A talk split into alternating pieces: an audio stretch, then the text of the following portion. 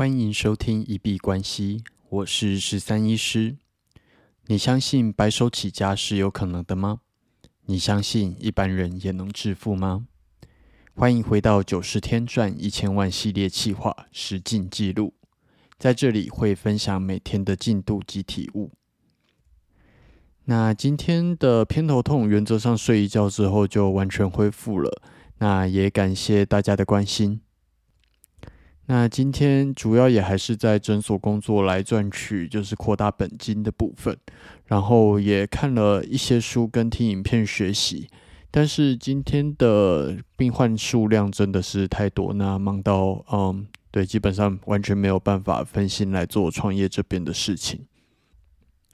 所以今天在呃创业这个部分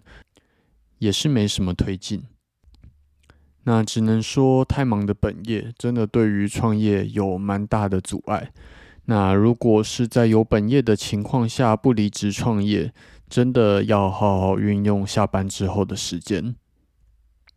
或者是就是你的本业那边可能就是要稍微减少一点点时间去过去这样子。但是在台湾确实还蛮困难的，因为大部分雇主可能都还是会希望你花更多的时间，能够排更多的班，然后去就是在本业那边去做服务。但是你如果是业务制，比较是抽成、抽奖金制的的话，那你就可以去把你的时间浓缩，然后让每一个时间去发挥更大的效率。那比较有办法用剩下的时间来做一些自己的理想或者是创业。那还好，我自己接下来是就没有排诊了啦，可以稍微休息一阵子，专心来建构行销漏斗的部分。那今天虚拟货币这边也是。啊，我筛出来的标的蛮多都大涨的，运气还不错。不知道为什么，嗯，最近有一个体感的感觉，好像是礼拜五都比较容易出现比较大的行情。那涨上去之后，在礼拜日晚上就会又掉下来，可能是一个比较仅限于周末的行情吧。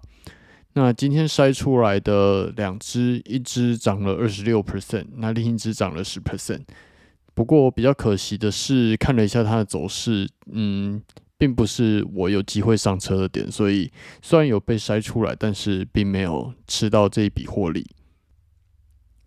那昨天有提到说，我们今天要稍微聊一下价格跟认知价值的东西。很多人都会担心说自己的产品会不会卖得太贵，但是我说实在，我觉得并没有所谓太贵的价格。只要你能够提供的价值能够超过这个价格，那它就是一个物超所值的东西。那这个东西的价值，其实，在不同的人手上，他会认知到不一样的价值。那这个我就是把它称之为认知价值的部分。比方说，一碗水，或呃，应该说一个保特瓶的水，它在台湾可能卖到顶多就是十几二十块，那甚至贵一点四五十块的水。但是如果今天你拿着一瓶呃多喝水，那在沙漠里面，附近全部都没有水源，那有一个富豪他已经缺水到快要死掉了，那我相信这瓶水对他的价值就不是二十五元，而呃他真的要出二十五万跟你买，他也会愿意。所以最主要还是看你的目标客群，他认知这个东西的价值到底是多少。千万不要认为你的商品，不要认为你手上的这一瓶水，它不可能卖到高价。所以，关于认知价值这一件事情，我觉得有一个很重要的点，就是你要对自己的产品感觉到超级满意，连你自己都觉得物超所值，那它才会是真正的好东西，才不会把客户当做盘子在割。你要尽量提供到连你自己都会满意的价值，这个是我昨天忽然有的感觉，因为我重新看了一下我自己的商品，我真的觉得对于它非常有信心，然后我觉得这个产品真的是超屌、超满意的。就是如果你接受了我的服务，我相信呃，你绝对会觉得物超所值。那或许有一些商人会用比较不正当的手段，比方说就是把一个其实根本没什么用的东西，然后把它卖的超级高的价格。那这样子我自己会觉得比较难说服我自己啦。而且说实在，认知价值如果远远超过你的价格的话，那你在行销的时候也会更有底气。举一个例子来说，大家都会认为一千块台币，目前我们对于它的认知价值就是一千块。那今天这张一千元纸钞，如果我说我要用一百元卖你，你会不会买？我相信在场的各位绝对不会有人不买。用一百元就可以换到一千元的认知价值，这个太物超所值了。那如果这个时候你的客户不买不买单，我相信你也不会失望，你只会觉得你的客户是笨蛋，这么划算的交易竟然不不换这样子。所以我自己会希望尽量提供给我的目标客群，啊，它的认知价值能够超过价格的十倍的价值。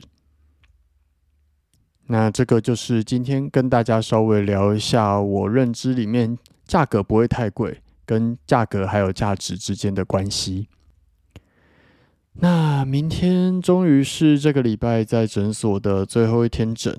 那结束之后就继续来做我们的行销漏斗。那有一个很重要的东西是，我觉得目前我对于我的产品已经有一个。完整的雏形还有大致上的 SOP 都出来了，那其实你还不需要等到它非常完善，你就可以先去测试市场，也就是所谓的预售。所以在接下来，嗯，应该这一个礼拜就会尽量能够把这个产品推上预售，当然是最好。好，那我们这一集的节目到这里应该就差不多了。如果有任何想要交流或者是闲聊，都可以在 Twitter、Instagram 或者 Podcast 的留言处留言，我会看得到。那我们这集节目就先到这边。